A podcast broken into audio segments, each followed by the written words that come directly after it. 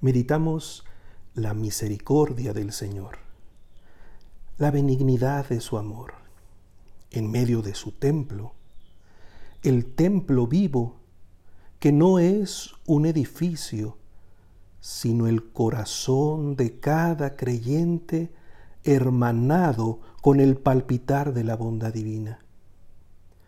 Y esperamos que la alabanza que brota de nuestros labios llegue hasta el confín de la tierra, que corresponda al nombre que nos atrevemos a pronunciar. ¿Está nuestra voz a la altura de su majestad? Por sí misma, no. Pero el Señor, que es nuestro protector y nuestro refugio, nos da su espíritu. La pobreza de nuestros recursos deja de ser un obstáculo para convertirse en el único argumento que nos eleva, la humildad. La soberbia se estrella contra su propio pedestal.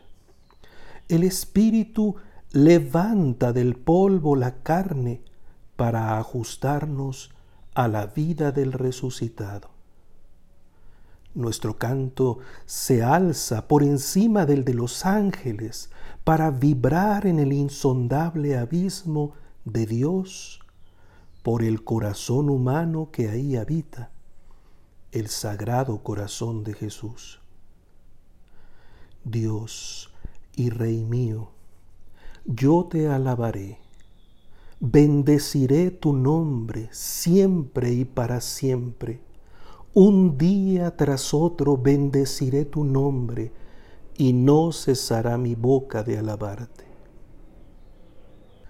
Es la alabanza gozosa del triunfo de la paz. Tiene el color de la esperanza, pues los carros de la guerra y los caballos de combate siguen imperando en las calles. Pero no renunciamos a alabar al único que rompe el arco del guerrero. No bastan buenas intenciones, lo sabemos. La maraña de las ambiciones y las ideologías sigue tiñendo el suelo con sangre.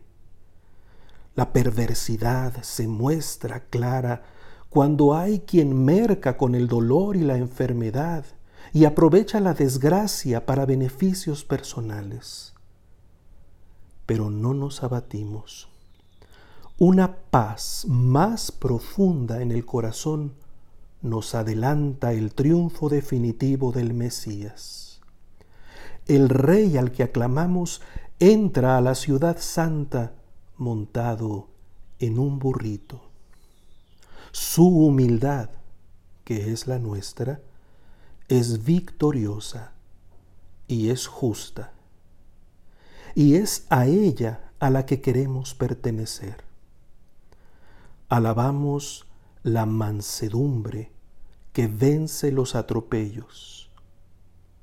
Bendecimos la verdad que hace quedar en ridículo las mentiras. Adoramos la gloria que destrona a los usurpadores de elogios con la serena perseverancia de la sencillez. Jesús entonó esa misma alabanza. Su oración, que es la nuestra, subió como confesión hacia su Padre, que es Padre nuestro, Señor del cielo y de la tierra. Y por su timbre y sus palabras entendimos que los pequeños vibran en sintonía con Él, que el misterio del reino de los cielos está en la tierra de quienes lo reciben con gratitud y pureza, de los que viven en el Espíritu. Así se conoce al Padre al que el Hijo comunica, y nuestra voz, que es suya, forma parte del concierto de los bienaventurados. La alegría y el júbilo de la paz habitan en los corazones que han encontrado el amor salvador de Dios.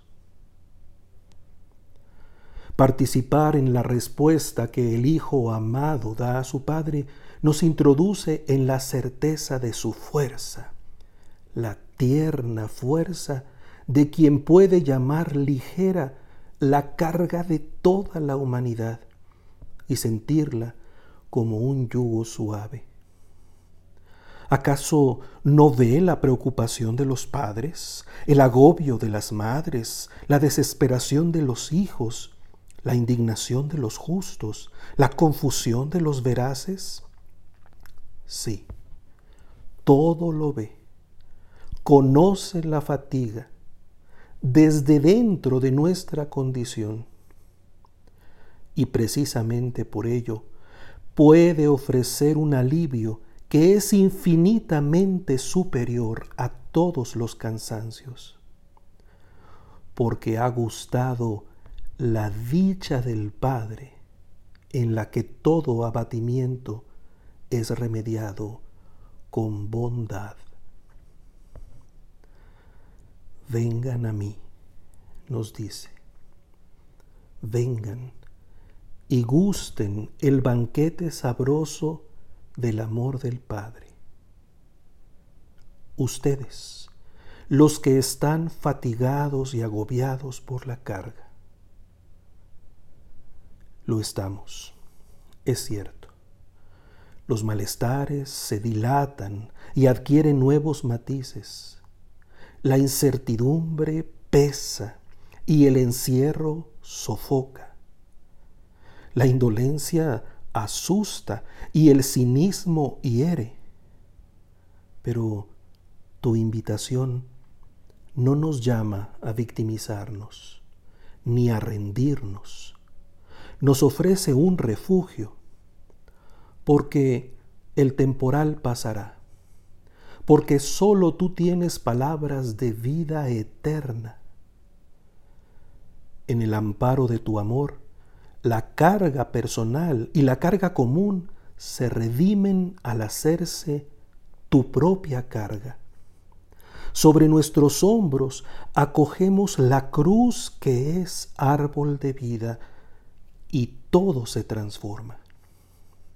No nos quitas nuestras cargas, les añades tu yugo, pero es el yugo resiliente de la gracia que abre horizontes cuando todo parece cerrarse, que emprende el vuelo cuando todo parece precipitarse, que obtiene el mejor brillo cuando todo parece opacarse.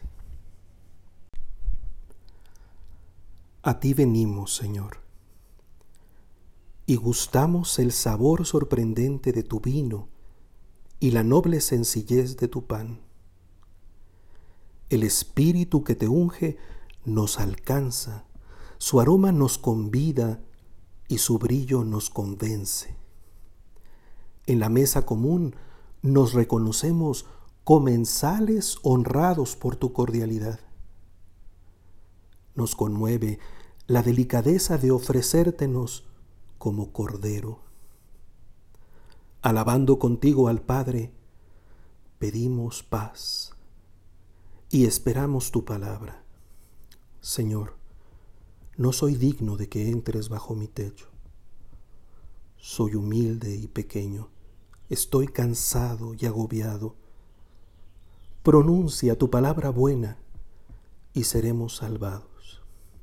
Enséñame con el Maestro interior a pronunciar tu palabra y viviremos.